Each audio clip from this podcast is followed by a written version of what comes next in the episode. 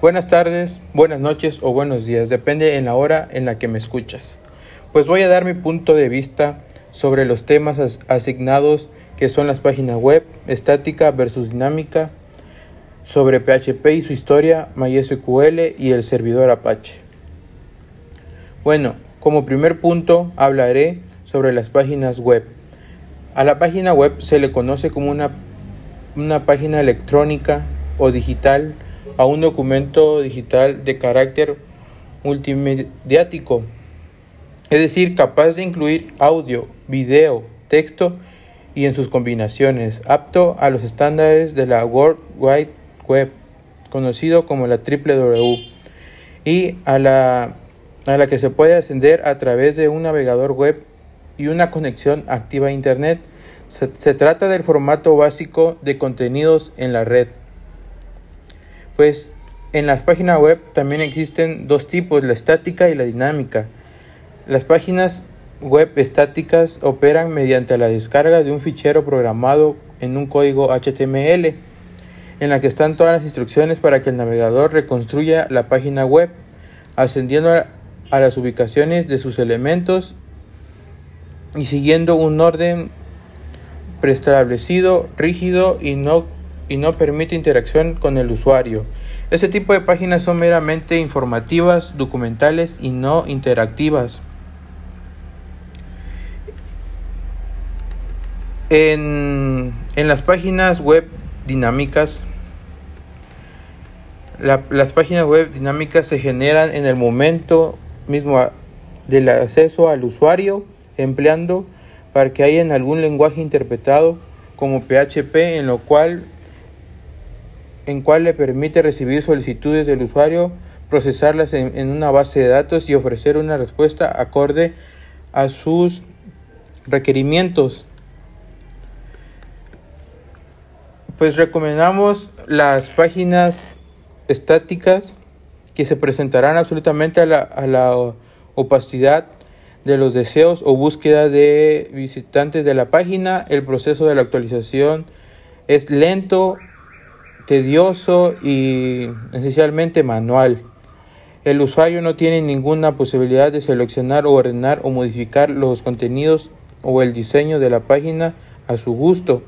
Para cambiar el contenido de la página es imprescindible ascender al servidor donde está alojada la página. Es sus contras de, de la página web estática. Eh, a cambio de la página web dinámica hay un gran número de posibilidades de un diseño y desarrollo. Se puede alterar el diseño, contenidos o presentación de la página al gusto. También se puede, el proceso de actualización es sumamente sencillo sin necesidad de entrar al, en el servidor. Emplea un gran número de funcionalidades tales como una base de datos, foros, contenidos dinámicos, etc. Bueno, en estos momentos hablaré sobre PHP. PHP es un lenguaje de programación de uso general que se adapta especialmente al desarrollo web. Fue creado inicialmente por el programador Ramus Lerdorf en, mil, en, mil en 1994. De, era canadiense. En la actualidad, la implementación de referencia de PHP es producida por TPHP Group.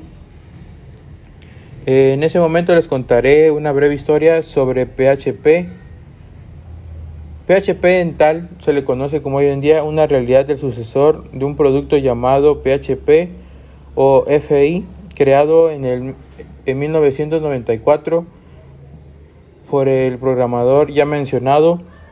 La primera encarnación de PHP era en el conjunto simplemente de ficheros binarios común en eh, Common Way Interface, conocido como las, las abreviaciones CGI, escritos en el lenguaje de programación C, originalmente utilizado para rastrear visitas de su currículum online llamado conjunto de script personal home page tools más frecuente más frecuente referenciado como PHP Tools, Con el paso del tiempo se quiso más la funcionalidad y Raimus reinscribió PHP Tools produciendo implementaciones más grandes y ricas en este nuevo modelo capaz de, de interaccionar entre bases de datos y mucho más, proporcionando el entorno del trabajo sobre cuyos usuarios podían desarrollar.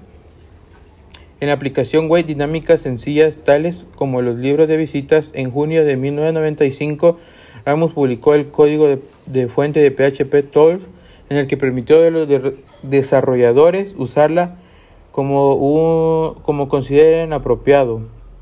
Esto también permitió y animó a los usuarios a proporcionar soluciones a los errores del código, generalmente a mejorarlos. El código fue completamente rehecho de nuevo en, el abril, en abril de 1996, cambiando los nombres y versiones anteriores. Ramus, eh, introdujo PHP Esta implementación de la segunda generación comenzó realmente a, desarrollar PHP desde un conjunto de herramientas dentro de un lenguaje de programación. De hecho, propio incluía un soporte interno para MySQL sobre las bases de datos, eh, un soporte de funciones definidas al usuario y mucho más.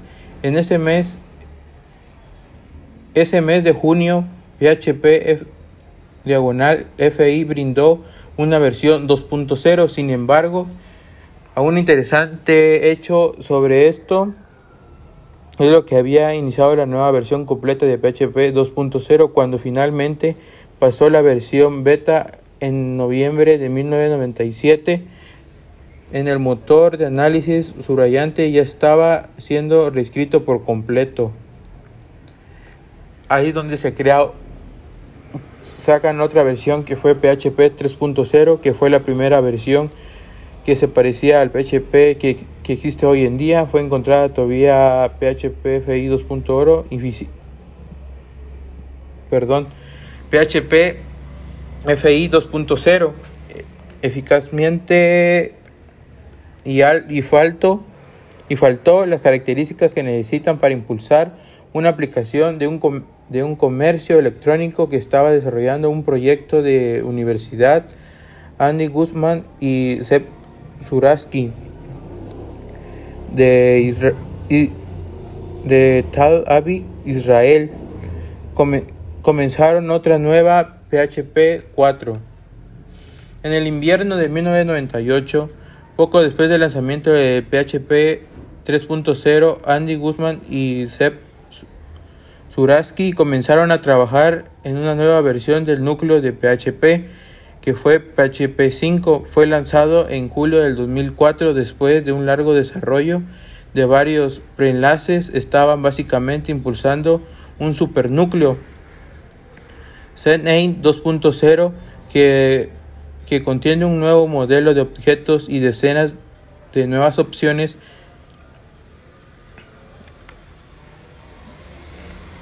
nuevas opciones. Bueno, eso hasta el momento de hoy, eh, en mis conocimientos solo existen cinco versiones de PHP que son para que nos más básicamente nos sirve para crear una, una base de datos a una página web.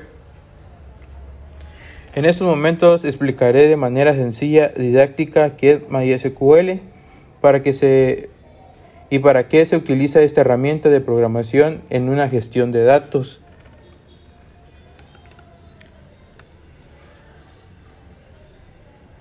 MySQL es un sistema de gestión de base de datos relacionado con, con sistema de gestión de base de datos. Este gestor de base de datos eh, multihilo y multiusuario, lo que permite ser utilizado por varias personas al mismo tiempo e incluso realizar varias consultas a la vez en lo que hace sumamente versátil. Nació como iniciativa de, software libre, aún siguiendo y ofreciendo como tal para el usuario particulares, pero así desea utilizarlo para promover los datos de una empresa. Se puede comprar una licencia como un software propietario, que es una autoridad de la empresa que patrocina actualmente Corporation. esa es básicamente una explicación breve sobre MySQL. Ahorita hablaremos sobre eh, el servidor Apache. El servidor Apache. Existen varios tipos de servicios web en el mercado, entre ellos es Apache, uno de los servidores más antiguos y si bien de los más utilizados en los últimos años. Han surgido alternativas más modernas y eficientes que ha ganado terreno al día de hoy Apache y sigue sirviendo de referencia. El servidor, el servidor Apache nació a mediados de los años 90. En sus mejores años alcanzó una cuota de mercado del 70% de las web, siendo el primer servidor que alojó a más de 100 millones de sitios web.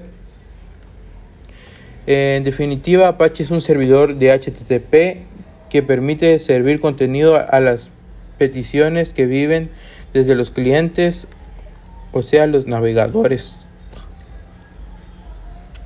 ¿Para qué sirve Apache? Apache sirve para mostrar toda la información en una pantalla cuando un usuario realiza una búsqueda. Es el software que, se encarga de, de ascender a los ficheros alojados en el servidor para mostrar sus contenidos a petición del visitante y así permite una, eh, que éste pueda navegar con total facilidad por la web sin toparse con problemas o contenido bloqueado. Sirve para, sirve para que una web funcione y nos ciñemos de su labor principal y, y más esencial. A partir de ahí podríamos hablar incluso como el factor esencial de cualquier compañía puede gozar eh, en presencia de la red, acercarse de la audiencia digital sin él sería imposible sobre, la, sobre el diseño de una página web. Pues básicamente esta es una pequeña información sobre estos temas. Espero y les haya gustado. Adiós.